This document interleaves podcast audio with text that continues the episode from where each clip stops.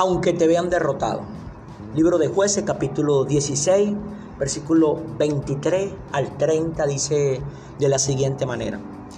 Los jefes de los filisteos se reunieron para festejar y ofrecerle un gran sacrificio a Dagón, su dios, diciendo, nuestro Dios ha entregado nuestras manos a Sansón, nuestro enemigo. Cuando el pueblo lo vio, todos alabaron a su Dios diciendo, nuestro Dios ha entregado en nuestras manos a nuestro enemigo, al que asolaba nuestra tierra y multiplicaba nuestras víctimas. Cuando ya estaban muy alegres, gritaron, saquen a Sansón para que nos divierta. Así que sacaron a Sansón de la cárcel y él le sirvió de diversión. Cuando lo pusieron de pie entre las columnas, Sansón le dijo al muchacho que lo llevaba de la mano, ponme donde pueda tocar las columnas que sostienen el templo, para que me pueda apoyar en ellas. En ese momento el templo estaba lleno de hombres y mujeres. Todos los jefes de los filisteos estaban allí. Y en la parte alta unos tres mil hombres y mujeres que se divertían a costa de Sansón. Entonces Sansón oró al Señor, oh soberano Señor, acuérdate de mí. Oh Dios, te ruego que me fortalezca solo una vez más y déjame, déjame de una vez por todas vengarme de los filisteos por haberme sacado los ojos. Luego Sansón palpó las dos columnas centrales que se sostenían en, en, el templo y se apoyó contra ella la mano derecha sobre una y la izquierda sobre la otra. Y gritó, muera yo junto con todo con los filisteos. Luego empujó a todo con toda su fuerza y el templo se vino abajo sobre los jefes y sobre toda la gente que estaban allí. Fueron mucho más lo que Sansón mató al morir que todo lo que habían matado mientras vivía. Aquí vemos en la historia de este hombre llamado Sansón. Recordemos que Sansón fue el hombre que llegó a tener una fuerza sobrenatural como ningún otro ser humano lo ha tenido en la tierra. Pero en este pasaje que acabamos de leer en el libro de jueces, capítulo 16, versículo 23 al 30, está reflejada la parte donde él ya fue capturado donde los jefes de los filisteos habían usado a una mujer llamada Dalila, la cual esta enamoró a Sansón y lo, lo, hizo que él le abriera su corazón y le contara el secreto de la fuerza sobrenatural que éste poseía. Al abrir su corazón a esta mujer y contarle el secreto, los filisteos aprovecharon y vinieron y atacaron a Sansón. Pero aquí él ya está derrotado. Todos ellos están reunidos ahí, los jefes de los filisteos, estaban allí ofreciéndole sacrificio a Dagón, el dios de ellos. Y lo que ellos le estaban diciendo era Dios, decían que sus dioses le habían entregado en sus manos a los Sansón, al enemigo Sansón, a su enemigo. Cuando el pueblo que estaba allí reunido, reunido con ellos estaban alabando a ese Dios diciendo que ese Dios le había entregado en las manos de ellos a su enemigo, que le estaba asolando la tierra y que había multiplicado muchas víctimas, ya que Sansón había derrotado a muchísimos filisteos. Cuando estaban alegres y estaban gritando, Sansón, Sansón, que venga y nos divierta, ellos empezaron a, decir esas, esas palabras, que, que viniera Sansón a divertirlo. Y fueron y sacaron a Sansón de la cárcel para que le sirviera de, de diversión a todos ellos. Cuando pusieron, cuando se pusieron, cuando pusieron a Sansón de pie, en medio de, las columnas, porque Sansón se lo pidió al muchacho que lo llevaba por la mano. Recordemos que a Sansón le habían sacado los ojos. Sansón le pide a este muchacho que lo ponga en medio donde están las dos columnas que sostienen todo a ese edificio. El muchacho fue y lo puso ahí. Sansón se apoyó. En ese momento que todo ese lugar estaba lleno de hombres, de mujeres, estaban todos los jefes de los filisteos, en la parte más alta dice allí que habían unos 3.000 hombres y mujeres que se estaban divirtiendo a costa de Sansón. Sansón era el centro de la diversión de todos ellos. Pero dice que entonces Sansón allí, Sansón allí oró, Señor, oh soberano Señor, acuérdate de mí. Esta expresión que lanza en ese momento Sansón, Dios, soberano Dios, oh Señor, soberano Dios, acuérdate de mí. Ahí podemos ver, deducir que Sansón lo que le estaba diciendo a Dios era, Señor Dios, Sé que lo que me está pasando fue por las malas decisiones que tomé y sé lo que no estaba bien delante de ti. Y todo comenzó en que Sansón había desobedecido a su papá y a su mamá en cuanto a la mujer con la cual él quería levantar un matrimonio. Sansón estaba arrepentido allí. Como estaba arrepentido allí, le estaba diciendo a Dios que se acordara de él. Y en ese momento, oh Dios, acuérdate de mí y le estaba pidiendo que le diera fortaleza para que una vez más lo dejara él vengarse de todos esos, de esos filisteos, de todos esos enemigos por haberle sacado los ojos a él. Dice que luego que Sansón palpó las dos columnas centrales que sostenían todo ese templo donde se encontraba toda esa gran multitud, multitud. La mano derecha tomó una, tocó una columna, la mano izquierda tocó otra columna. Dice que allí luego empujó con toda su fuerza y el templo se vino abajo sobre toda esa multitud. Y dice allí que los mató a toditos. Aquí podemos ver que Sansón, en el momento donde todos lo estaban viendo derrotado, en el momento que parecía el mayor fracaso de su vida, fue el mayor logro. ¿Por qué? Porque allí Sansón logró matar a más enemigos que los que pudo haber logrado matar en vida. Podemos ver en esta historia de este hombre llamado Sansón, que aunque lo vieron derrotado, en el momento donde lo vieron derrotado fue donde este hombre logró alcanzar su mayor victoria. La victoria que hoy en día tú y yo y muchas personas en el mundo entero la comparten. Pero esta es la historia de Sansón, el hombre más fuerte del mundo.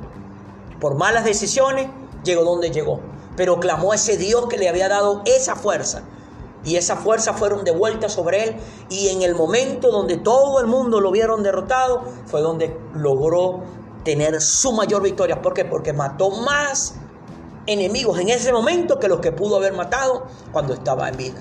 Pero quiero hablarte de otra persona. En el libro de Marcos, capítulo 15, versículo 33 al 39, dice la palabra. Desde el mediodía y hasta la media tarde quedó toda la tierra en oscuridad. A las 3 de la tarde Jesús gritó a voz en cuello, Eloi, Eloi, lama sabatani, que significa Dios mío, Dios mío, porque me has desamparado. Cuando lo oyeron algunos de los que estaban cerca, dijeron, escuchen, está llamando a Elías. Un hombre corrió, empapó una esponja de vinagre, en vinagre, la puso en una caña y se la ofreció a Jesús para que bebiera. Déjenlo a ver si Elías baja déjenlo a ver si viene Elías a bajarlo, dijo este hombre con la esponja. Entonces Jesús lanzando un fuerte grito expiró. La cortina del santuario del templo se rasgó de arriba abajo. Y el centurión que estaba frente a Jesús al oír el grito y ver cómo murió, dijo, verdaderamente este hombre era hijo de Dios. Aquí vemos entonces en la historia de Jesús. Recordemos que Jesús había hecho muchos milagros. Sanado enfermo resucitado muerto, había alimentado hambriento, había limpiado leproso, había caminado sobre las aguas, había hecho muchos milagros, pero en este momento Jesús está allí en la cruz clavado, sus manos, sus pies clavados en esta madera, en este madero, en esta cruz. Su cuerpo había sido golpeado, maltratado. Recordemos que le habían dado varios latigazos, 39 exactamente sobre sus lomos. Recordemos que una corona de espina había sido incrustada en su cabeza. Recordemos que le habían arrancado la barba. Allí estaba Jesús derrotado. Todos estaban viendo que Jesús estaba derrotado. El gran milagrero, como le llamaban algunos, estaba derrotado. Pero allí Jesús clamó, Dios mío, Dios mío, ¿por qué me has desamparado? Por la misma palabra emprendemos, Jesús nunca había cortado su comunicación con Dios su Padre, pero en ese momento Jesús estaba llevando todo el pecado de la humanidad, no de alguno, del mundo entero, sobre sus, sobre sus vidas, allí en ese madero. Y por ese pecado que Jesús estaba llevando, Dios como Padre había cortado, porque recordemos que Dios no tiene relación con el pecado. Era, la única era el único momento donde Dios le había dado la espalda, le había volteado el rostro a Jesús porque él llevaba el pecado allí sobre su vida. Pero vemos que allí Jesús clamó. Cuando todos los que estaban allí oyeron eso, empezaron a decir, mira, escucha, está llamando a Elías. Un hombre corrió, tomó una esponja, le empapó de vinagre se la fue a poner. Y lo dejaron. Entonces dice que Jesús, lanzando un fuerte grito, expiró, o sea, murió. Todos los que estaban allí lo vieron muerto. Pero en ese momento que Jesús lanzó ese grito donde estaba soltando su último suspiro de vida sobre esta tierra, dice que el velo del templo, la cortina del velo del templo se rasgó en dos, de arriba abajo. Te explico algo. En el templo donde el pueblo judío adoraba a Dios, que se encontraba el arca, donde estaba la presencia de Dios, estaba compuesto por dos lugares muy específicos, el lugar santo y el lugar santísimo en el lugar, el lugar santo y el lugar santísimo estaban separados por una gran cortina, aproximadamente unos 9 metros de alto y unos 12 metros de ancho. Allí en ese lugar donde se encontraba el arca de Dios, donde estaba la presencia de Dios, solamente podía entrar una persona, un hombre. Y lo podía hacer era una vez al año. O sea, quiere decir que ni cualquier persona no podía entrar allí a la presencia de Dios. Pero con la muerte de Jesús dice que esa cortina que separaba el lugar santo del lugar santísimo se rasgó de, en dos, pero de arriba abajo. Ahora miremos esto. El momento en que esa cortina se rasgó de arriba abajo fue en el momento que Jesús lanzó su último suspiro de vida sobre esta tierra. O sea, Él murió. La muerte de Él hizo que la cortina que separaba al lugar santo del lugar santísimo se rasgara en dos. Pero mire qué curioso, de arriba abajo.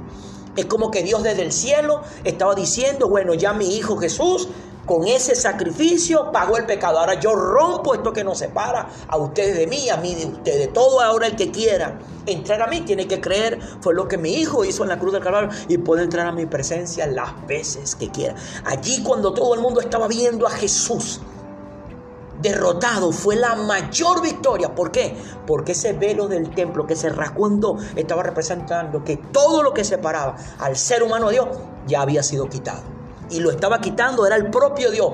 ¿Con qué? Con la muerte de su hijo en la cruz del Calvario. Pero ese centurión que estaba allí, frente a Jesús, al oír ese grito y ver cómo murió Jesús, dijo, esas dijo estas palabras. Verdaderamente este hombre era el Hijo de Dios. Porque esa era la profecía que se estaba esperando. El Hijo de Dios, el Mesías, el Cristo, el Salvador, iba a venir a rescatar a la humanidad del pecado. Entonces allí donde nuestro Señor Jesucristo parecía que estaba derrotado, fue su mayor victoria. Tú no puedes saber si la, derrota, la mayor derrota que tienes se puede convertir en tu mayor victoria. Pero tienes que acercarte a Dios. Vemos a Sansón, que cuando estaba en el momento que todos lo vieron derrotado, fue su mayor victoria. Y el mayor ejemplo es la vida de nuestro Señor Jesucristo, cuando estaba clavado allí en la cruz del Calvario fue su mayor victoria. Compró la libertad para el ser humano poder entrar delante de la presencia de Dios y relacionarse con Dios como un hijo se relaciona con su padre y un padre se relaciona con su hijo. Quiero para terminar hablarte la historia de un ingeniero de una de las empresas japonesas automotriz más grandes del planeta, la empresa Toyota, un ingeniero, cuando estaban inventando una cuestión de, de un carro que estaban haciendo, él estaba haciendo unas cosas que los demás ingenieros y los supervisores no estuvieron de acuerdo, no les pareció.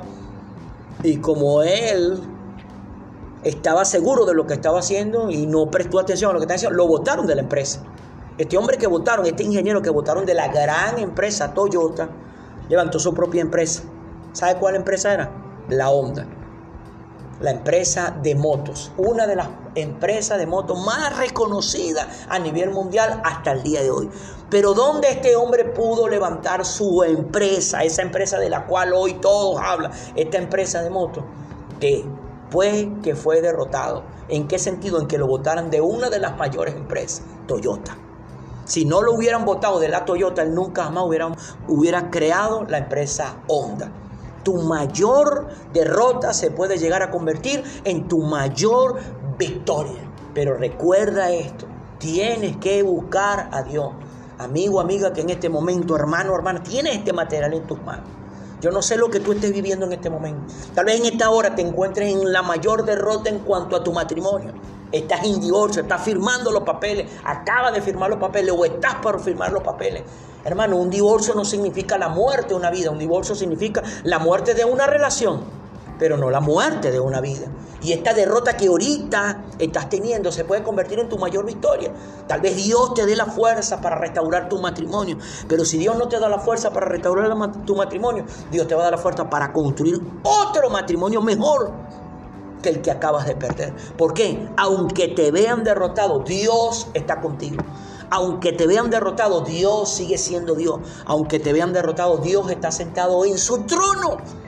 Y Él todavía sigue haciendo milagros. Como lo hizo en el pasado, lo hace hoy. Y como lo hace hoy, lo hará mañana.